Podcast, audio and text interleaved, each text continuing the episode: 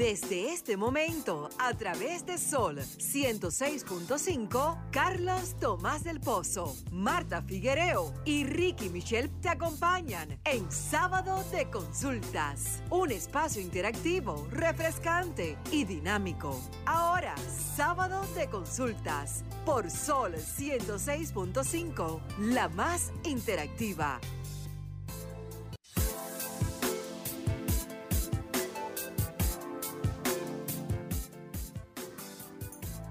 Buenas tardes, Carlos. Carlos. No, no, Eh, no no está estás muteado. Ahora sí. Exacto. Ahora sí, ¿verdad? ¿Me escuchan bien No ahí? te escuchamos, Carlos. ¿No me escuchan? Ahora sí. Ok, ok, bueno. Ay, señores, feliz de estar en esta nueva entrega de Sábado de Consultas, el interactivo de la orientación, a través de Sol 106.5, una plataforma magnífica y extraordinaria que llega hasta donde usted se encuentre, sea en República Dominicana o en cualquier lugar del planeta. Que como siempre, acompañado de la bellísima Marta Figuereo y la voz que encanta, Denisa Ortiz. Hola, ¿cómo están ustedes? Hola, Carlos. Buenas tardes. Buenas tardes a todos. Eh, feliz de estar de nuevo este sábado.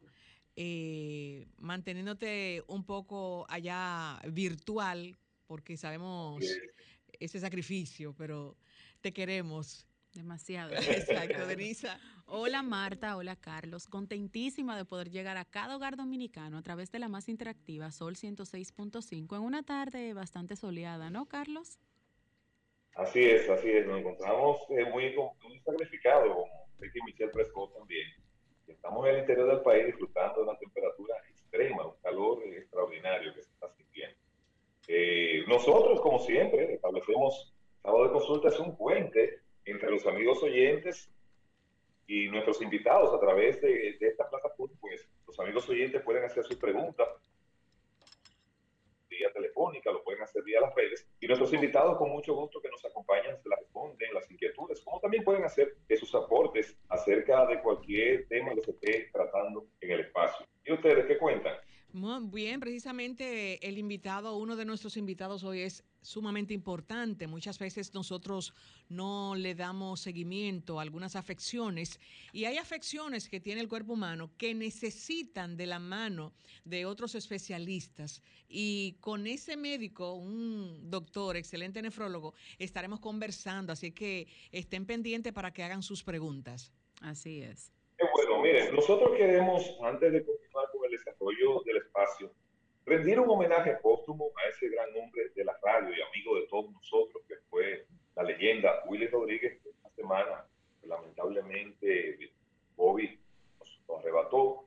Eh, de Willy, pues, nos quedó su gran legado por el servicio que convirtió la radio en una plataforma precisamente para servirle a la gente y que la gente pudiera expresar y canalizar las inquietudes sociales que muchas veces pasan desapercibidas ante la mirada de las autoridades, pues Luis Rodríguez, esto llegó, esta transformación a la radio dominicana, pues permitió este espacio para la gente y fue un gran trabajador, ser humano que nos dejó sus enseñanzas y esa gran vocación de servicio que siempre le acompañó de manera desinteresada, pues nosotros en el día de hoy queremos rendir homenaje a su memoria como, como espacio ya, que como una plataforma que estamos en la radio y precisamente la orientación que uno sirve eh, toma como referencia ese gran trabajo que hizo ese gran dominicano.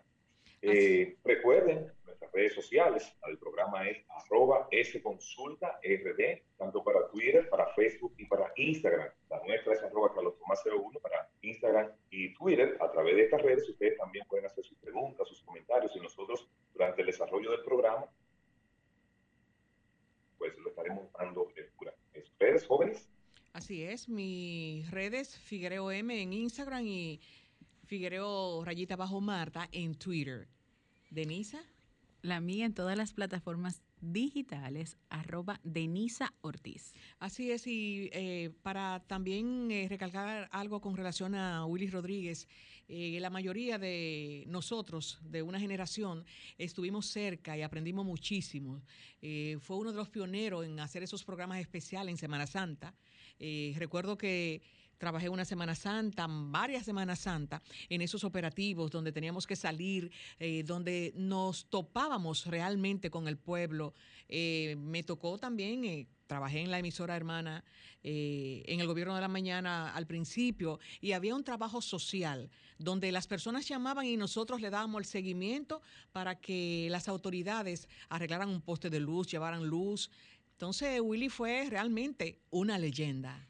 Así es, no solo una leyenda que será recordada mientras nosotros tengamos vida, sino también su ejemplo de servicio, vocación de trabajo y lo más importante es la constancia y la perseverancia de que iniciamos sin nada y hoy tenemos muchas cosas gracias al señor Willy Rodríguez. Así es.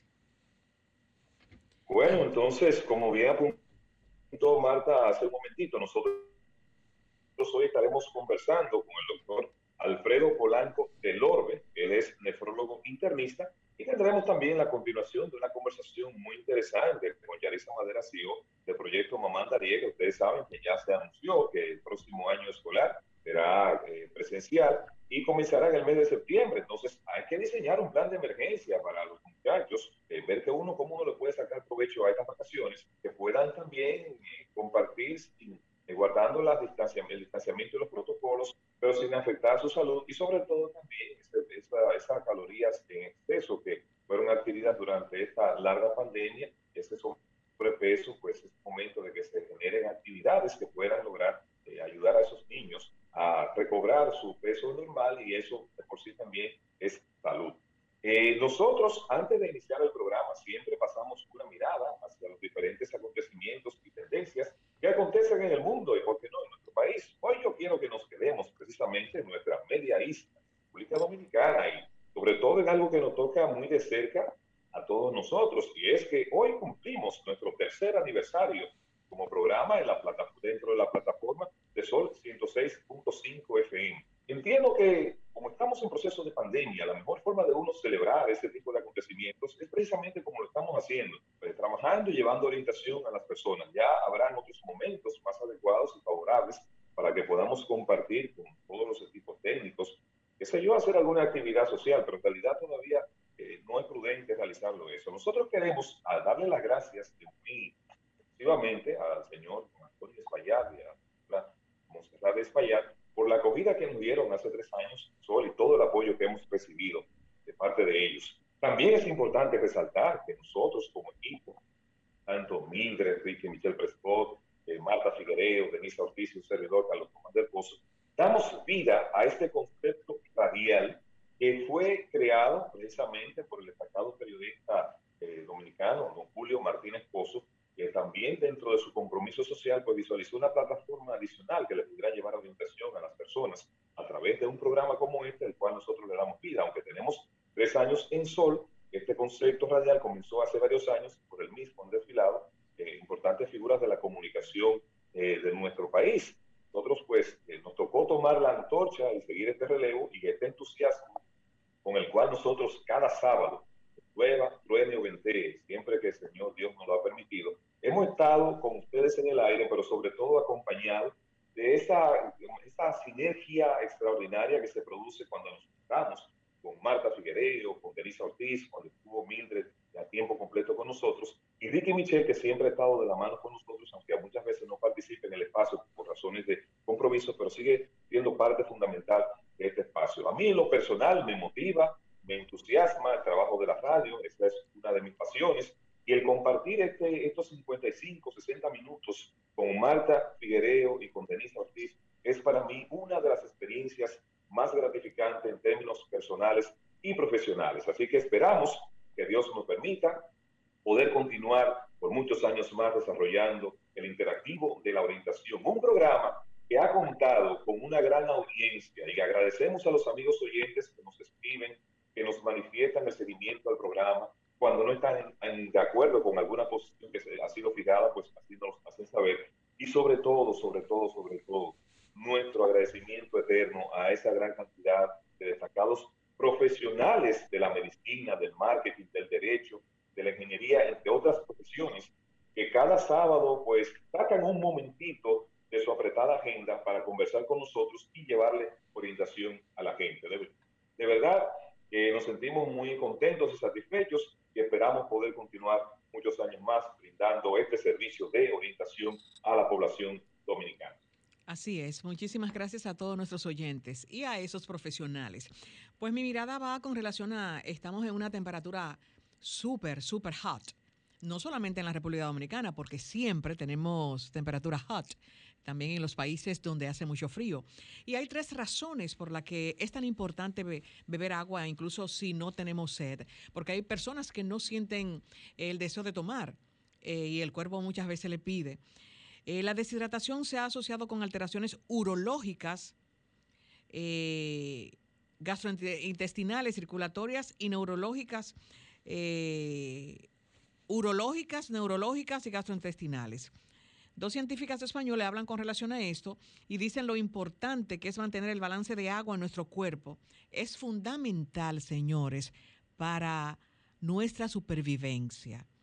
Por esa razón, tenemos un sistema muy fino que mantiene sus niveles dentro de un rango estrecho, a pesar de la gran variabilidad en la ingesta de agua. Cuando nosotros bebemos mucha agua, eh, se ponen en marcha los dos mecanismos. Uno de ellos tiene como finalidad ayudarnos a disminuir la pérdida de agua a través de la orina. El otro es el mecanismo que disipa la sed en condiciones fisiológicas. Muchas veces las personas toman agua y sienten que, o muchas personas, en dado caso cuando son eh, subidita de peso, dicen, es que yo tengo una retención de líquido. Cuando usted tenga una, siente esa retención, lo ideal, lo importante es ir, al médico, a un neurólogo, incluso vamos a tener un especialista que es el nefrólogo, que se podría también conversar con él con relación a cuando tú te sientes ese peso. Pero necesariamente el cuerpo eh, tiene el mayor porcentaje es de agua y lo necesita, porque por cada movimiento, por cada sudor, nosotros estamos excretando por medio de los poros, eh, en la orina, al hablar, al caminar. Entonces es sumamente importante. Los órganos de nuestro cuerpo necesitan tener esa cantidad de líquido para poder subsistir. Así es que no escatime y por lo menos trate de tomarse ocho vasos de agua al día o ande con un termo como Denisa y yo siempre eh, usamos. Andamos siempre con nuestro termo en nuestro vehículo y donde quiera que estamos nos tomamos un trago. Así es que a tomar agua. Así es. Bueno, mi mirada siempre enfocada en el ámbito tecnológico para mantener a esos millennials bien informados. En la tarde de hoy les cuento que WhatsApp prepara una nueva opción de enviar imágenes y videos en alta calidad. Eh, aunque suena muy bonito para todos los usuarios, debo hacerle de conocimiento que esta versión es la beta de WhatsApp y que solo estará disponible por el momento para Android. Eh, sin embargo, ellos eh, e, explicaron de manera detallada que las imágenes y los videos que enviamos a través de WhatsApp se comprimen de manera rápida y que están haciendo tres opciones diferentes en los ajustes de almacenamiento y de, y de datos. La primera es la opción que ya tenemos, que es la automática. Eh, lo único que esta vez va a ser un poco recomendada eh, por la aplicación, mientras que la segunda nos permitirá enviar imágenes y contenidos, es decir, videos, en mejor calidad y la última, activar el modo de ahorro de datos. Es bueno destacar que aunque estas funciones propias se pueden elegir opciones de mejor calidad, las fotografías y los videos en su caso son un poco más pesados y esto tardará un poco en enviarse. Así que tiene su pro, vamos a tener quizás imágenes y videos en alta gama, como solemos decir los millennials, pero la duración del envío será un poquito mayor. Así es, Carlos. Pues, ahora vamos a nuestra próxima pausa y cuando retornemos estaremos en la consulta de salud. Estás escuchando el interactivo de la orientación, sábado de consultas. Así es, estamos al aire. Estamos por acá. Señores, recuerden que si salud no es felicidad, ni economía familiar que la resista, y es por eso que nuestro espacio se enfoca en la orientación. Nosotros ahora vamos a conversar con un destacado profesional de la medicina que nos prestigia con su presencia en el espacio. Trata de un internista y además nefrólogo, el doctor Alfredo Polanco del Orbe. Doctor del Orbe, ¿cómo está usted? Feliz de que esté con nosotros. Buenas tardes, Carlos. Buenas tardes, Sofía, y a todo nuestro público que tenemos, yo sé que tienen cautivos cada sábado en este tan importante programa y esta sección, la consulta médica, que es bastante importante. Así es, doctor, como no, un grato placer. Doctor, quisiéramos iniciar esta conversación, que usted nos pudiera establecer de qué se trata la nefrología y cuál es la diferencia entre la urología y la nefrología. Escucha. Sí, le escuchamos, doctor. Escuchamos tu pregunta, Carlos. Ahora queremos saber si el doctor eh, escuchó. Sí, yo, yo le, decía la pregunta al doctor de que nos pudiera hablar de qué trata la nefrología y cuál es la diferencia entre la nefrología y la urología. Es importantísimo, la nefrología es la rama de la medicina que se encarga del estudio del funcionamiento y las patologías o enfermedades de los riñones. Eh, la urología tiene que ver con aspectos quirúrgicos más que clínicos de, de, lo que son los riñones, pero también la urología tiene que ver con lo que son las enfermedades de la ¿Tiene algún, alguna... Su internet, ¿cómo está lento, doctor? Manejar esa situación. Ahora bien, cuando tenemos cálculos o piedra en los riñones, que ya tiene un, un tamaño considerable, pues el tratamiento debería ser quirúrgico y en este caso sería el paciente iría al urólogo. Nosotros, doctor, eh, al principio cuando usted comenzó su exposición, eh, no tuvimos la oportunidad de escucharlo eh, bien, había como un problema en el Internet. parece, podría repetir, porque muchas veces las personas tienen cierta... no entienden o no, no saben a qué dirigirse, a qué médico dirigirse con relación al nefrólogo o al urólogo. Entonces decía que la urología se encarga Complete la, pregunta. El urólogo, por ejemplo, el urólogo es un cirujano. Un cirujano que maneja aspectos quirúrgicos de las vías urinarias, desde los riñones, próstata, uréteres, uretra, todas esas entidades que tienen que ver el, el, miembro masculino, el pene, todo eso tiene que ver con lo que es el urólogo. El urólogo es un cirujano. Claro está que eh, en muchas ocasiones, porque el nefrólogo lo que tiene que ver con las alteraciones del riñón, básicamente. Paciente que tiene alguna enfermedad de los riñones, como insuficiencia renal, trasplante renal, nosotros somos quienes le damos seguimiento a ese paciente previo al trasplante, posterior al trasplante y durante el mismo trasplante, que el, el urólogo es quien se encarga de trasplantar ese riñón. O sea que son entidades, especialidades muy afines, pero el nefrólogo no opera, el urólogo sí opera. Precisamente, doctor, la semana pasada nosotros estuvimos de invitado a un a un urólogo y conversábamos con relación a la litiasis o las eh, piedras en los riñones. Esta vez hay una, una, una palabra que para mí fue súper eh, rara porque no la conocía, que es que usted me explique qué es la, hiper, la hiperuricemia. ¿Cómo se trata? ¿Cuál es el tratamiento? ¿Y qué yo siento cuando mis análisis me detectan que yo tengo hiperuricemia? Bien, hiperuricemia. Viene de ácido úrico. Correcto, viene del ácido úrico.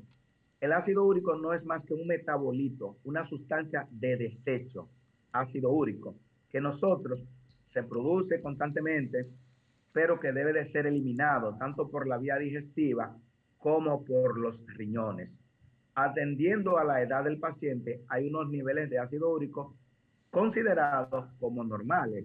Por ejemplo, un adulto, un adulto, hasta 7 miligramos por decilitro es lo normal. En una dama, hasta 6 miligramos por decilitro es lo normal. Ahora, ¿qué ocurre? La mayor cantidad de ácido úrico se elimina básicamente por la vía renal. El ácido úrico se filtra por los riñones, se reabsorbe y luego se secreta, o sea que se elimina, se bota por los riñones. Ahora, ¿qué ocurre?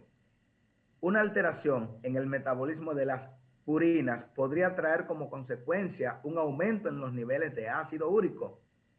Y este ácido úrico aumentado, ¿qué trae como consecuencia? A nivel renal, podría traer como consecuencia la formación de cálculos renales, o sea, piedra en los riñones. De hecho, el 10% de es, son de ácido úrico. Ahora bien, en países áridos, por ejemplo, como en Israel, en Pakistán, Afganistán, por ejemplo, el 70% de las piedras son de ácido úrico. O sea que en mientras más cálido es el país, más formación de piedra o de cálculo va a haber por efecto de ácido úrico. El que tiene alteración en el metabolismo del ácido úrico, por ejemplo, también podría tener una insuficiencia renal crónica secundaria a la producción excesiva de ácido úrico. Porque como dijimos anteriormente, el ácido úrico se elimina por los riñones. Y si tenemos una gran cantidad de ácido úrico, que son cristales, que en la mayoría de los casos también están unidos con el sodio, esos cristales van a provocar taponamiento de los túbulos renales, taponamiento de los filtros y vamos a tener una nefropatía o insuficiencia renal aguda por ácido úrico. De hecho, he tenido pacientes con 18, ya hablamos anteriormente que los valores normales son hasta 7 miligramos por decilitro. Hace unos cuantos meses tuve un paciente que tenía 18 miligramos de ácido úrico y ese paciente presentó una insuficiencia renal aguda que tuvimos que dializarlo hasta estabilizarle los valores de creatinina. El paciente no quedó en diálisis porque era una insuficiencia renal aguda. Pero ¿qué ocurre? A ese paciente tenemos que darle medicamentos ya, porque él tiene una alteración aparente que es genética. Ya tenemos que darle medicamentos de por vida para evitar el aumento de ese ácido úrico. Y algo más importante, que ese paciente por obligación debe de ingerir más de 3 litros de agua cada 24 horas para evitar la acumulación de esos cristales de ácido úrico a nivel renal y que le provocan de nuevo una insuficiencia renal aguda o que le provoquen cálculos o litos de ácido úrico. Doctor, permítame invitar a los amigos oyentes a que se sumen a esta interesante conversación que estamos obteniendo con ustedes para que hagan sus preguntas o nos cuenten sus experiencias. Recuerden que con nosotros tu consulta es gratis. Comunícate 809-540-1065. 1-809-200-1065 desde el interior sin cargos. 1-833-610-1065 desde los Estados Unidos. Sol 106.5, la más interactiva. Retornamos, retornamos a la consulta de salud. Estamos conversando con el doctor Alfredo Polanco del Orbe, nefrólogo, internista. A través de la línea telefónica usted puede sumarse hacer sus preguntas, darnos sus experiencias. Tenemos un contacto, Carlos. Tenemos un contacto, ok, perfecto, muy bien, adelante. Buenas tardes. Buenas tardes. ¿Quién nos habla y desde dónde? Habla Mayra Tolentino. Si puede bajar, por favor, el volumen de su radio o por donde nos escuche, por favor. Fíjese, yo oí que el doctor estaba hablando de ácido úrico, pero la pregunta que yo entendí que él le hicieron fue de la hiperglucemia. A mi entender, la hiperglucemia es por la por el azúcar en la, sangre, ¿verdad? No. Entonces él habló del ácido úrico. Usamos el término hiperuricemia, ah, no hiperglicemia. Pero ah, gracias, válida la aclaración. Sí, gracias, era solo eso, estaba un poco equivocada, gracias. no, a la orden siempre. Bien, excelente, pero son importantes porque así como ella escuchó esta palabra de hiperglicemia o hiperglucemia, que es cuando los niveles de azúcar aumentan por encima de 100 miligramos por decilitro. Es, por ejemplo, hiperglicemia cuando un paciente es diabético, sobre todo cuando el paciente tiene los niveles de glicemia o de azúcar por encima de 126 miligramos por decilitro en dos tomas en ayunas, o cuando un paciente tiene una glicemia por encima de 200 miligramos por decilitro, a cualquier hora del día, no importa que haya comido o no, se considera ese paciente que es diabético. Muy bastante importante la aclarando. Tenemos otro contacto. Buenas tardes. Sí, buenas tardes, ¿cómo están ustedes? Bien, ¿cómo está? Bienvenido. estamos bien porque estoy de frente al sol, estoy mirando un sol muy bonito que le da color a la vida y al espacio y, alimenta las plantas. Así es.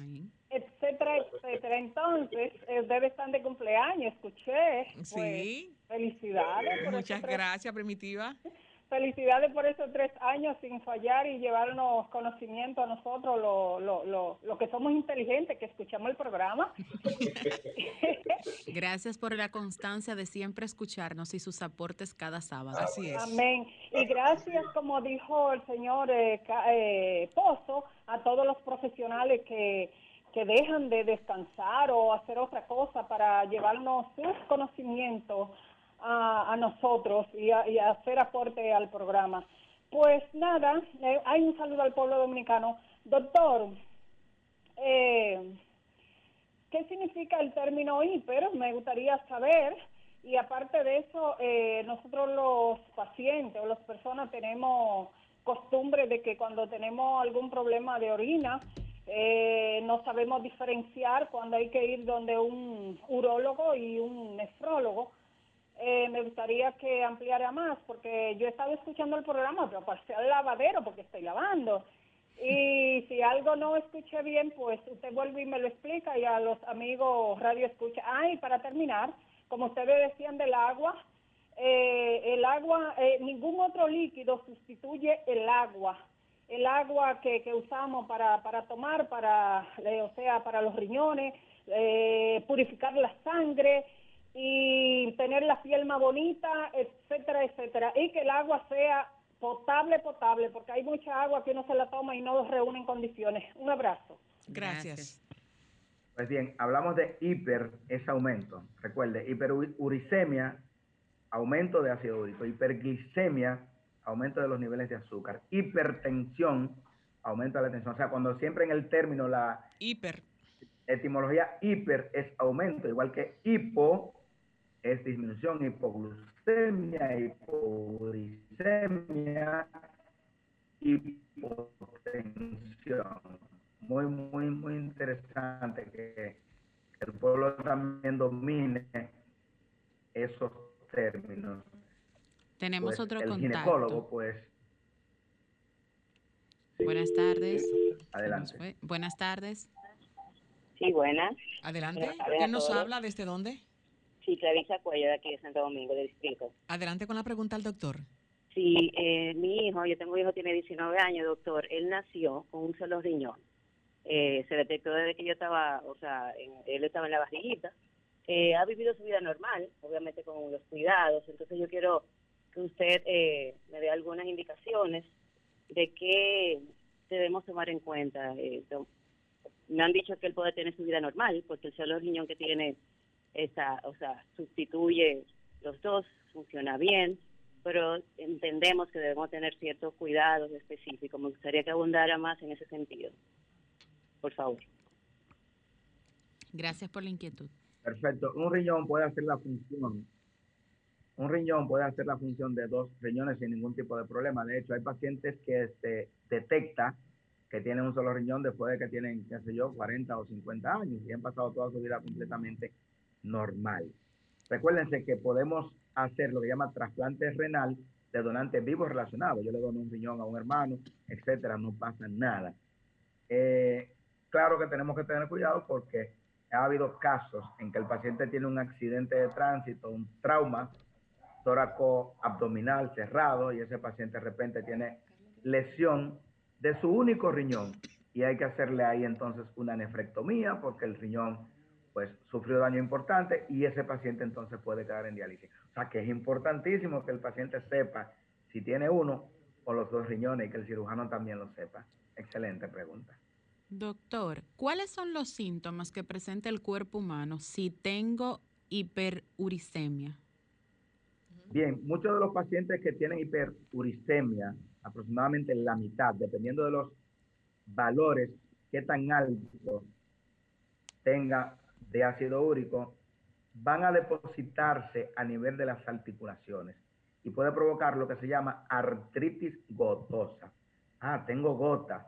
Por eso es que a la artritis gotosa anteriormente se le llamaba enfermedad de los reyes. ¿Por qué? Los reyes comían bastante bueno y ahora que viene para lo que comen muy bueno, el ingerir grandes cantidades de proteína, eso aumenta los niveles del ácido úrico, por ejemplo, las carnes, los quesos, los embutidos, todo eso. Entonces ustedes ven en las películas de la antigüedad esos reyes que comían mucha carne, entonces con frecuencia eh, se describen en algunos libros de la antigüedad como el rey fulano de tal tenía lo que se llama el toso gotoso, o sea, tenía gota, que no es lo que la gente llama gota, sino a ese depósito de cristales de ácido úrico a nivel de las articulaciones. O sea, acá son las principales manifestaciones que puede presentar. Pero también, ojo con eso, muy importante esa pregunta, y es que el paciente con hiperuricemia tiene predisposición a infarto agudo al miocardio, porque ese ácido úrico también es un factor predisponente del infarto. Ustedes van a ver también que los pacientes diabéticos, la mayoría de los pacientes diabéticos, nosotros uno de los primeros análisis que les realizamos es el ácido úrico. Y vemos que está aumentado, es un factor que predispone también a la insuficiencia renal crónica. O sea que, aunque esté causando escasa sintomatología, es importantísimo nosotros evaluar cómo están los niveles de ácido úrico porque pueden afectar cualquier órgano de nuestro cuerpo, la hiperuricemia. Interesante aporte, doctor. Usted sabe que en nuestro país tenemos más de 11 millones de médicos empíricos que le encanta automedicarse, comprar medicamentos de venta libre. Nosotros quisiéramos que usted ahí nos hiciera una breve reflexión de cuáles son esos medicamentos que pueden provocar problemas en el riñón y que la gente lo compra libremente, se lo toma sin ningún tipo de prescripción médica. Perfecto. Tengo pacientes en diálisis por el uso abusivo de calmantes. Señores, usted no puede durar más de una semana tomando calmantes. Eso es letal para los riñones. Todos los calmantes, todos, absolutamente todos, son tóxicos para los riñones. ¿Qué es lo que hacen los calmantes cuando usted lo usa de manera indiscriminada? Que disminuyen una sustancia llamada prostaglandina, que es un vasodilatador de las arteriola aferente del riñón, que es por donde entra la sangre, como disminuye la prostaglandina, la, la arteriola donde entra la sangre del riñón se medio obstruye y entonces ahí viene la insuficiencia renal crónica. Tengo el caso de una joven que a la edad de 26 años, por usar analgésicos por una migraña, calmantes, casi duró un año usando calmantes casi diario. Tengo otro paciente por artritis reumatoidea, duró, eh, él tiene 44 años de edad, está en diálisis, y así tenido, hemos tenido todos los nefrólogos, yo sé que una gran cantidad de pacientes por el uso indiscriminado de calmantes. De hecho, en la década de los 80, decían los norteamericanos que el 23% de los pacientes que llegaban a diálisis era por el uso abusivo de calmantes. Otro de los antibióticos. Existen diferentes tipos de antibióticos que son bastante tóxicos para los riñones. pero la gente quiere usar antibióticos para todo. Los aminoglucósidos, son un tipo de antibióticos, por suerte, eh, esos antibióticos son inyectados, pero la gente como quiera lo quiere utilizar para la infección de vía urinaria. Y ese medicamento cuando se administra puede durar, y son pocos libros que lo dicen, pero hay libros que dicen que un aminoglucósido, por ejemplo la gentamicina, que es un buen antibiótico, pero después que se administra para eliminarse por el riñón, puede tardar hasta 110 horas.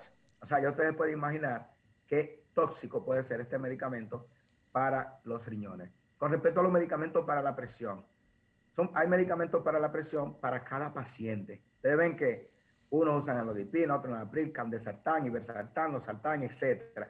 Son múltiples tipos de medicamentos diferentes y la gente se cree que porque mi madre o mi padre usa tal medicamento, yo puedo usar ese medicamento. No. Ese médico sabe el por qué le indicó a usted ese medicamento para la presión. Por ejemplo, si un paciente tiene dos de creatinina, que la tiene alta, y comienza a usar los sartán o enalapril, por ejemplo, ese paciente usted va a ver en pocos días puede aumentar la creatinina y llevarlo a necesitar diálisis. O sea que nosotros tenemos que tener mucho cuidado con lo que es la automedicación, porque el medicamento que usted crea que es más inocuo, que no puede hacerle daño, ese medicamento podría provocarle un daño renal que en determinados casos puede ser un daño renal irreversible. De ahí que tenemos que tener cuidado con la automedicación en sentido general. Doctor, yo me quedé confundida al principio, al inicio de su exposición. Usted hablaba sobre las purinas. Yo me quedé en shock. Purinas. Yo pensé que purinas, eh, tenemos un conocimiento de la purina, de una comida especial. Eh, quiero que me explique qué son las purinas y también qué alimentos provoca, provocan eh, la hiperuricemia. Sí, son, productos de degradación, son productos metabólicos. sí, por ejemplo, los, las carnes, sobre todo la carne roja, eh, puede conllevar al aumento de ácido úrico. También cuando un paciente, porque en, nuestras células tenemos ácido úrico, cuando a un paciente se le da este, la quimioterapia, ese paciente puede liberar grandes cantidades de ácido úrico al torrente sanguíneo. Entonces, por eso es que inclusive a muchos pacientes que se le va a dar eh, una quimioterapia, hay que evaluar cómo está la función renal, porque cuando con la quimioterapia, ¿qué estamos haciendo? Matando células cancerosas. Entonces, si nosotros no tomamos en cuenta que esas células que nosotros estamos matando con la quimioterapia van a liberar sustancias de desechos, sustancias tóxicas como es el ácido úrico, nosotros podríamos tener después de una quimioterapia una liberación de ácido úrico que podría conllevar a una insuficiencia renal crónica. Por eso ustedes van a ver que a pacientes que le van a dar una quimioterapia le van a decir, mira, o le van a prescribir un medicamento barato y muy bueno que es el alopurinol, que posiblemente ustedes lo han escuchado mencionar. Es un medicamento sencillo, barato, donde quiera aparece, pero que es un medicamento de los más importantes para disminuir los niveles de ácido úrico. Yo cada rato tengo pacientes con 9 o 10 de, de, de, niveles de ácido úrico. Le prescribo el medicamento que es bueno, barato, y a los dos meses usted va a ver cómo ese paciente tiene 4 o 5 de ácido úrico. Doctor. O sea que son metabolitos, son sustancias de desecho. Sí. Perfecto. Doctor, hablamos de la hiperucemia y me llama mucho la atención que también es conocida como la gota, la enfermedad. Entonces, desde muy joven, desde muy joven, eh, a nosotros se nos hacía alusión a la gota a esas personas que sufrían de un ataque de epilepsia. Entonces, quiero que por favor nos haga la diferencia entre ambos, por favor. Y cualquier paciente que convulsione o que sea epiléptico, que caiga, le dicen la gente en el campo, cayó al suelo, goteó. De ahí que viene gota, le dio la gota porque goteó, cayó que no tiene nada que ver con el paciente que tiene lo que se llama artritis gotosa. El paciente que tiene hiperuricemia, que hiperuricemia no es sinónimo de gota, el 50% de los pacientes que tienen hiperuricemia sí van a tener lo que se llama la gota. La gota es el depósito de cristales de ácido úrico a nivel de las articulaciones. Yo sé que hay muchos pacientes que ahora mismo que están escuchándonos, que tienen el ácido úrico alto y que tienen en, los dedos de los pies esas lesiones, eh, están diciendo, wow, pero qué cosa, que produce bastante dolor, el denominado tofo gotoso. Esa es la gota. Entonces, el 50% de los pacientes que tienen hiperuricemia van a tener tofo gotoso, pero usted puede tener hiperuricemia y no tener esa manifestación en clínica. Pero son dos situaciones muy diferentes, la epilepsia y el tofo gotoso. Doctor Polanco, estamos casi llegando a la parte final de esta interesante conversación, pero no puedo dejarlo ir sin hacerle esta pregunta popular. El agua de coco, las botellas hechas a base de palo de Brasil. El té de cola de caballo. Exacto. ¿Esto qué función y sirve para los riñones? Bueno, el agua de coco es simplemente agua. Miren, yo tomo agua y me tomo por lo menos seis botellitas de agua, porque recuérdese que el médico tiene que andar el día entero y llega a su casa de noche. Yo meto mis seis botellitas de agua, en, ahí tengo mi bulto y tengo que terminarla, las seis botellitas de agua. Yo no, bueno, en mi casa me dicen, no llegues tú aquí con agua, que esa agua ya no sirve, la vamos a botar. Yo me doy mis seis botellitas de agua, que son tres litros de agua. Óigame, el mejor líquido que hay es el agua. Y muy bueno cuando ustedes iniciaron ahorita diciendo que el agua es importante. Ok, usted sabe qué cantidad de nuestro cuerpo es agua. El 60% del cuerpo humano de un hombre es agua y el 50% de la mujer es agua. De modo que nosotros necesitamos reponer esa agua que estamos perdiendo diariamente porque no solamente se pierde el agua por la orina, usted pierde aproximadamente de mil a 1500 cc de agua diario solamente con la respiración y con el sudor. Con eso usted pierde 1500. Y imagínese usted, usted está orinando 1500 y entonces se está tomando nada más 2 litros. Entonces quedamos en defecto, señores. Estamos en un país cálido, un país tropical, donde usted está hablando ahora mismo y usted está sudando si no estaba un aire. O sea que lo es bastante importante. Es agua en sentido general. Y mucho cuidado con el agua de coco y el paciente que tiene insuficiencia renal crónica, señores. Cuando ya a usted se le dañaron los riñones, no debe de tomar agua. 500 cc solamente en 24 horas porque ya se la dañaron. Si toma agua de coco, puede tener problemas porque el agua de coco tiene bastante potasio. Para una persona sana es muy buena, pero para una persona que tiene insuficiencia renal es totalmente dañina porque tiene grandes cantidades de potasio. Doctor, tenemos un contacto, me informan ahí. Vamos a darle paso y con eso entonces ya lo despedimos. Feliz tarde, ¿quién está con nosotros? Buenas tardes, ¿quién nos habla y desde dónde? Saludos desde las Américas, Nick Marconi para sábado de consulta. Adelante. Excelente tema. Eh, doctor, yo quiero preguntar cómo afectan los suplementos nutricionales al, riñón, el exceso. Vemos una cultura fit, que las personas se están cuidando más saludablemente, pero hay muchos alimentos procesados. También el tema de los destructores de hormonas y la leptina, cómo afectan, porque hay un suplemento que se llama creatina, que lo están usando los deportistas, y, otro es la creatinina que todo el mundo tiene, que le sube y le baja. Eh, bendiciones. Gracias. Excelente, pregunta. Miren, los deportistas generalmente utilizan este tipo de suplementos sin previa consulta. Los atletas quieren usarla. Hace aproximadamente dos años, tres años, hicimos un reportaje bastante importante con varios pacientes que tenemos en diálisis que son atletas. El caso es importantísimo que está colgado en las redes sociales de un pelotero que fue, llegó a ser firmado por los Rojos de Cincinnati y ahora, gracias a Dios, está trasplantado. Pero cuando ese paciente le hicieron el examen físico estaba todo bien. Cuando, cuando le hicieron los análisis, 9 de creatinina, a diálisis. ¿Y qué estaba usando ese joven? Estaba utilizando anabólicos esteroides. Estaba utilizando exceso de proteína. Tenemos a otro también que trasplantamos en Secanot, que también estaba en el mismo cuadro. Y a mí me, se me ocurrió que hiciéramos ese reportaje, lo hicimos con, un importante medio de investigación, por el hecho de que en esos días tuve a un atleta que llegó a tener 7 de creatinina. La creatinina no debe de subir de 1.2 miligramos por decilitro. Cuando yo iba a dializar el paciente, por suerte, el paciente comenzó a orinar y no tuvimos que dializarlo. Ese se salvó de chepazo, como decimos.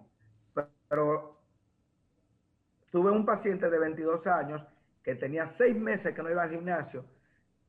De repente fue al gimnasio, comenzó a ingerir altas dosis de proteína y ejercicios extenuantes y el paciente tuvimos que dializarlo durante cuatro veces. O sea que hay que tener bastante cuidado con los atletas, los fisicoculturistas, con el abuso de anabólicos que son tóxicos para los riñones. Deben de tener cuidado, tienen que consultar a un médico que sepa de eso, porque los riñones son unos órganos muy importantes, pero son bastante delicados, señores. ¿Y se nutren con qué? Con agua, con agua. Doctor Alfredo Polanco, ha sido una participación magistral, didáctica. Por favor, déjenos sus contactos y usa redes sociales y el compromiso de que esté nuevamente con nosotros dentro de poco tiempo. Sí, porque las líneas siguen llenas, Carlos. Perfecto. Estamos en el Centro Médico Vista del Jardín. Eh, ese es nuestro centro privado, pero estamos en el Hospital de la Diabetes, estamos en Secanot, en el Hospital Traumatológico Neyeres Lora, también damos consultas. Y eh, nuestro, en nuestro Facebook, doctor Alfredo Polanco, eh, Instagram también, doctor Polanco. O sea que estamos en todas las redes y pueden contactarnos. Siempre me encuentran. Y usted puede, quiere buscar cualquier video de, de salud, pone Alfredo Polanco por, por YouTube y me va a encontrar, que estamos siempre orientando. Y sus pacientes muy activos que le envían saludos, doctor. Ah, pues muchas gracias y saludo a todos mis pacientes y a los que no son mis pacientes, a todos. Doctor, muchísimas gracias. Un fuerte abrazo y esperamos poderlo tener nuevamente en el espacio en poco tiempo porque ha sido muy edificante su participación. Excelente. Estamos siempre que tengamos el tiempo y que nos avisen con tiempo como ahora, estamos a la disposición. Muchas gracias a ustedes. Bueno, nosotros vamos a una pausa y cuando retornemos estaremos en la consulta de marketing. Recuerde que ya estamos en vacaciones y hay que ayudar a los niños, así que quédense con nosotros. En sábado de consultas, cápsula de salud. Una reciente investigación realizada por científicos chinos advirtió que los hombres que toman alcohol mientras intentan tener un bebé, incluso una vez a la semana, tienen más de un tercio de probabilidades de que nazca con defectos de nacimiento. Los hombres que toman alcohol mientras buscan un hijo tienen un 35% de riesgo de que nazca con defectos congénitos. Así lo advirtió un estudio de la revista científica JAMA Pediatric, que indagó en los hábitos de consumo de bebidas alcohólicas antes de la concepción en más de 500.000 parejas chinas. En sábado de consulta, Cápsula de salud. El interactivo de la orientación. Sábado de consultas. Ahora, consultas de marketing. En sábado de consultas. Contactos y por ahí entonces Claro. nosotros despedimos hasta Sí, la claro, próxima. claro. Mi nombre es Yaritza Madera, mi cuenta Mamanda RD y pueden contactarme a yaritzamadera.yahoo.com y ahí pues entonces eh, cualquier información pues a su orden. Bueno, gracias señores, hasta la próxima semana. Bye bye. Bye bye. Bye. Sol 106.5, la más interactiva. Una emisora RCC Miria.